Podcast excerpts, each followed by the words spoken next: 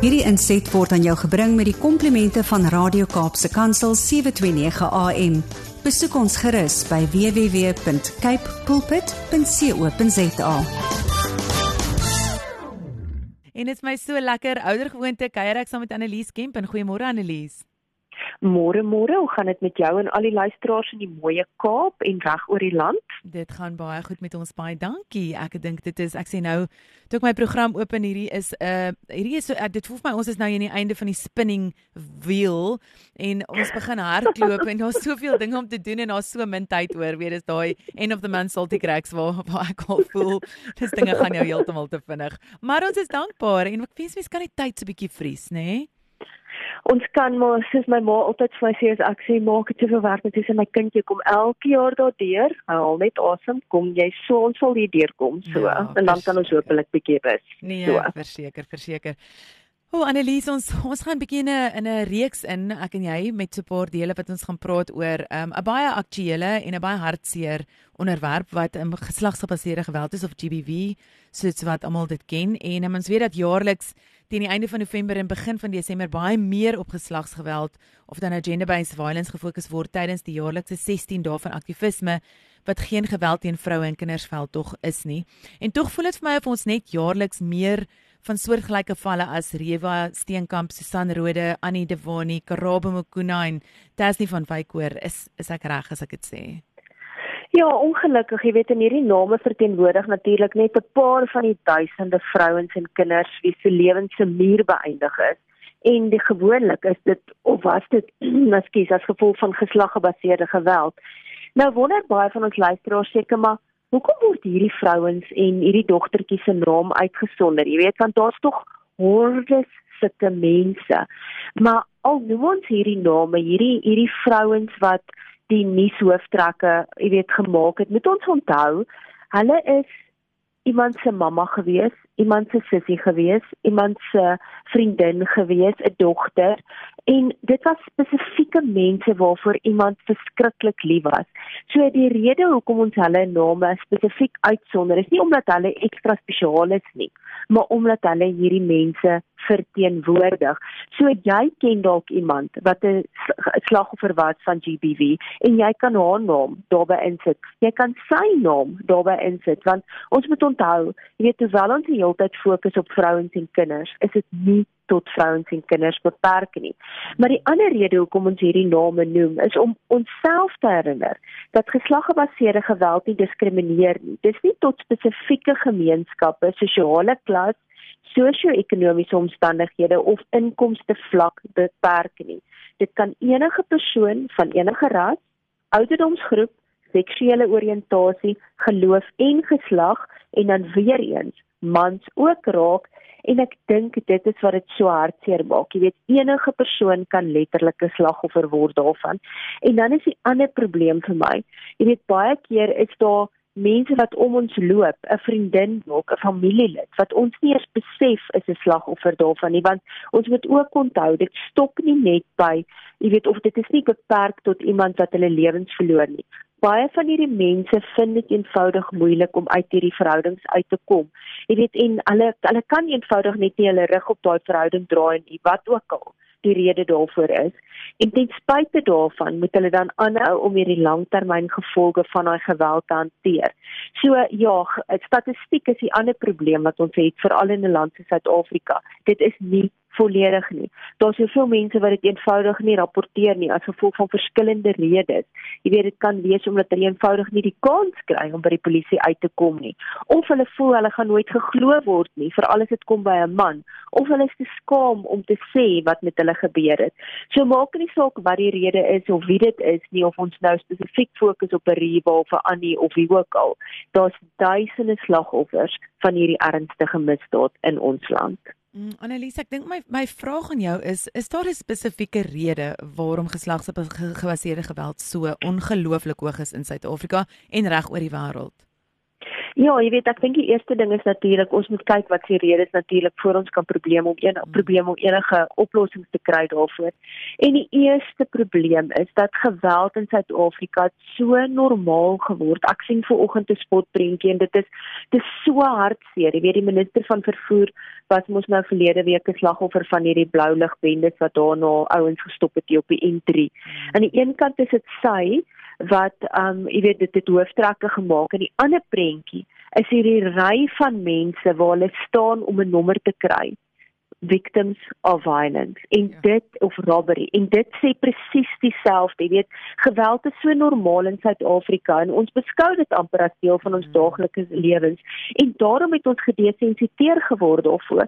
En as gevolg van die feit dat ons nie meer die erns besef daarvan nie is dit 'n kringloop wat net aanhou gepleeg word en aanhou gepleeg word en ongelukkig is daar ook dan sekere mans en hier moet ek dit ongelukkig uitsonder en weer eens ek sê sekere mans dankie tog ek het nie so man nie en ek het nooit in so huis groot geword nie waar Jy weet hulle voel dis hulle reg om geweld te gebruik om vrouens en kinders te domineer, om hulle gesag af te dwing en te sorg dat na hulle geluister word. En baie van hierdie mans aan die ander kant glo ook dat hulle net hulle manlikheid kan toepas deur middel van aggressie of deur middel van dominansie.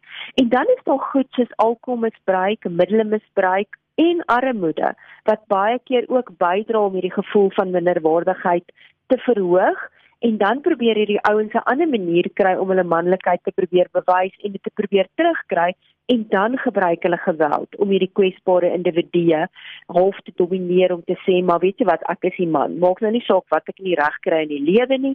Ek gaan geweld gebruik om jou te domineer. So met ander woorde van die faktore wat bydra tot die hoë vlakke van geslaggebaseerde geweld in ons land is dan alkohol en dwelmmisbruik saam met die lae status van vroue in sekere kulture en hierdie algemene houding van ag man geweld is normaal en hoekom sal ek dit dan nou nie doen nie as ander ouens dit doen Maar die hartseer is dat meisies wat geweld ervaar terwyl hulle groot word, het 'n 3 keer groter kans om ook geweld as volwasse vroue te ervaar. En dan is daar ook seuns wat geweld natuurlik tussen hulle ouers aanskou wat weer die risiko het om aan te hou om hierdie geweld te pleeg en eendag die oortreder te word as hulle in 'n verhouding is. Ehm um, ek dink my vraag is hoe definieer ons geslagsgebaseerde geweld? Veral as ons vroeër gehoor het dat dit nie net teen vroue gepleeg word nie, maar teen mans en kinders ensovoorts. So wat ek dink wat is die definisie van dit? Ja, en ek dink dit is baie belangrik dat ons dit oor en oor en oor vir mekaar moet sê. Vrouens en vroue kindertjies of dogtertjies is nie die enigstes wat die slagoffer is nie. Maar as iemand geteken word met geweld op grond van hulle biologiese geslag of hulle geslagidentiteit word dan as geslaggebaseerde geweld gedefinieer. En dit kom in verskillende forme voor jy weet en ek moet, ek moet ook dan ons luisteraars herinner dit kan natuurlik in die privaatheid van jou huis gepleeg word en dit sluit fisiese en seksuele en sielkundige misbruik in En dit kan ook goeders insluit soos direkte geweld wat dreigemente is, dwang, inperking van vryheid en ek dink die laaste een is 'n belangrike ding wat ons baie keer ignoreer. Jy weet as jy half toegesluit word, jy word uh, as 'n slagoffer in jou eie huis half hostage gehou. Jy mag nêrens gaan nie, jy mag niks doen nie. Dan is jy ook 'n slagoffer van geslaggebaseerde geweld.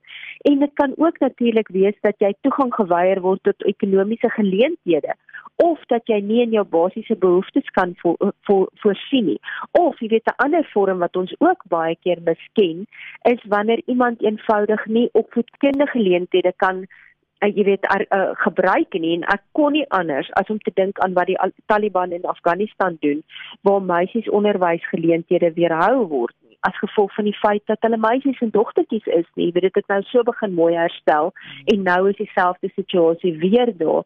Die meisies mag eenvoudig nie opvoedkundige geleenthede kry nie. So om die formele definisie vir jou te gee dis die een wat die Verenigde Nasies gebruik. Hulle sê Geweld wat 'n persoon teiken op grond van geslag of seksuele oriëntasie is geslaggebaseerde geweld. En dit sluit dan in jou fisiese, jou geestelike of jou seksuele skade of lyding, dreigemente van sulke aksies dwang of ander beperkings ten opsigte van vryheid.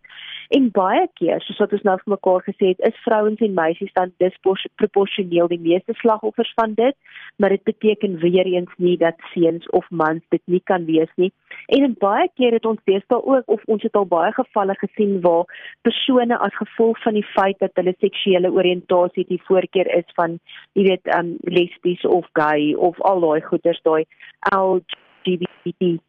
LGBTQI as gemeenskap en is dit ook dan geslaggebaseerde geweld. En aan die einde van die dag moet ons onthou dis 'n menseregte skending en dit het 'n negatiewe impak op ons land se ontwikkeling en ons poging om geslaggelykheid te bevorder. Nie as jy daar teen jou gediskrimineer word op grond van jou geslag of jou seksuele oriëntasie of jy nou man of vrou of 'n kind is, dan is dit 'n teken van geslaggebaseerde geweld. Hmm, dit is 'n mondvol. Ehm um, jy het vroeër gesê dat geslagsgebaseerde geweld fisies, seksuele en sielkundige misbruik kan insluit. Maar is daar arm um, weet ander forme van onderafdelings van geslagsgebaseerde geweld? Ja, ek dink die luisteraars sê maar genigtig, dis klaar genoeg. Hoekom wil julle nou nog 'n klomp onderafdelings ook vir mekaar gee? Maar ek dink dit is belangrik om dit vir mekaar te sê omdat dit partykeer eenvoudig net te besken word omdat ouens dit nie raak sien nie.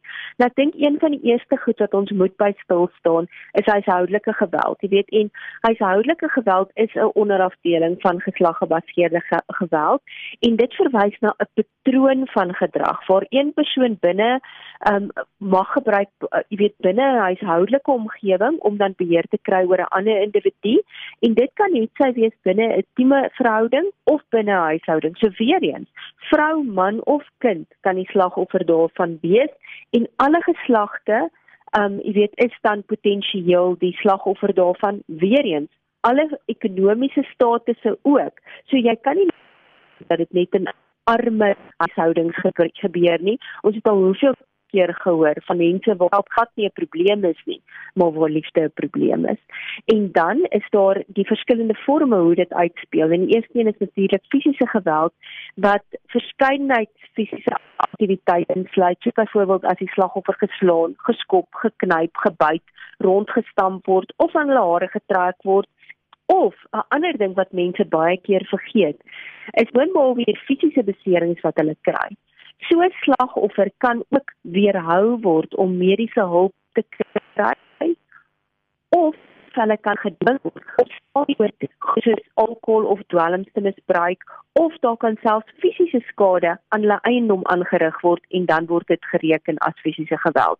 Dan 'n interessante een, seksuele geweld verwys ook na gevalle waar ander verhouding gedwing word om aan seksuele aktiwiteite deel te neem waartoe hulle nie wil in O, oh, Annelies, ek mis jou. O, oh, wag ek ek is iewers besig om jou te verloor daar. Annelies, ken my nog hoor? Hoor jy my nou? Jy maak gesnaaks geluide, klink of jy uit 'n robot uitpraat. Kom ons probeer weer. Andri, hoor jy my nou? Ja, daar is jy terug, daar is jy terug. Dis ek skuif so 'n bietjie. Seksuele geweld verwys natuurlik dan waar hierdie geweld byvoorbeeld binne 'n Oh, waar jy dan nie wil instem nie. Andri? Ja, ek dink daar is 'n kruising of 'n gogga op ons um wonderlike maandagooggend. Die Kremlins is weer my Hoor jy my my studio. Ja, dit klink beter. Hoor gou-gou nou. OK. Ek het gou geskuif. Kom ons vat die volgende een, ekonomiese geweld. Hoor jy my nou nog? Ja, ek hoor jou. OK.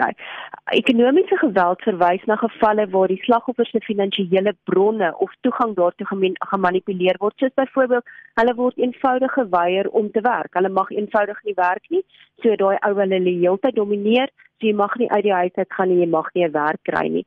En dan natuurlik 'n verskriklike een vir my is sielkundige geweld of dan emosionele geweld waar die doel natuurlik is om te beheer, te manipuleer, te intimideer of 'n ander persoon af te breek en dit kan byvoorbeeld goed insluit soos intimidasie en dreigemente deur woorde agtersienkbare wat absolute vrees in daai slagoffer wil aanwakker of dit kan verwys na opsette vernietiging van eiendom en dit gaan self die besering wees van 'n ou se troeteldiere, jy weet as gevolg van uh,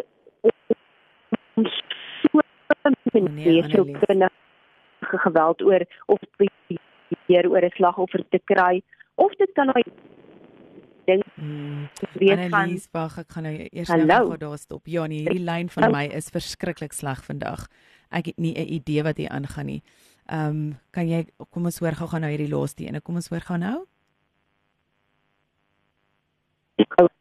Anri en daar's jy nou OK, kom ons vat gou-gou die laaste stukkie. Ons is darm amper klaar.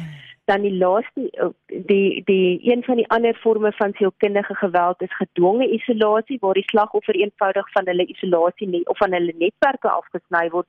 So dit beteken eenvoudig dat daai slagoffer nie kan kontak maak met hulle familie of vriende wat vir hulle hulp kan gee nie. En dan staan natuurlik ook emosionele geweld wat insluit die ondermyning van 'n persoon se selfbeeld deur hulle eenvoudig konstant te kritiseer, hulle af te breek om vir hulle te sê man, ag jy het geen vermoëns nie, jy kan niks reg kry nie of om natuurlik ook offer en die kind se verhouding met mekaar al jy sê ag nee mamma is heeltyd die skuldige aan dit en dat is nie ek wat skuldig is nie of weet om kontak met vriende en familie te verhoed. So aan die einde van die dag is hierdie net sekere elemente spesifiek ten opsigte van huishoudelike geweld, maar dit word alles omskryf in die wet op huishoudelike geweld wat dit aan die einde van die dag maak. Vandag is maar roep op jou. As jy 'n paar van hierdie hoor vanoggend en 'n rooi dan moet asseblief nie skroom om hulp te soek nie. En 'n paar van wat ek net gou wil gee is die GBV hulplyn. Sy nommer is 0800 150 150 of dan die depressie en die angs hulplyn is 0800 70 80 90 en as jy dalk 'n kind is wat ver oggend geluister het so tussen die eksamen en jy voel maar ek is die slagoffer hiervan of mamma en pappa is besig om sekere goed met mekaar te doen wat nie reg is nie.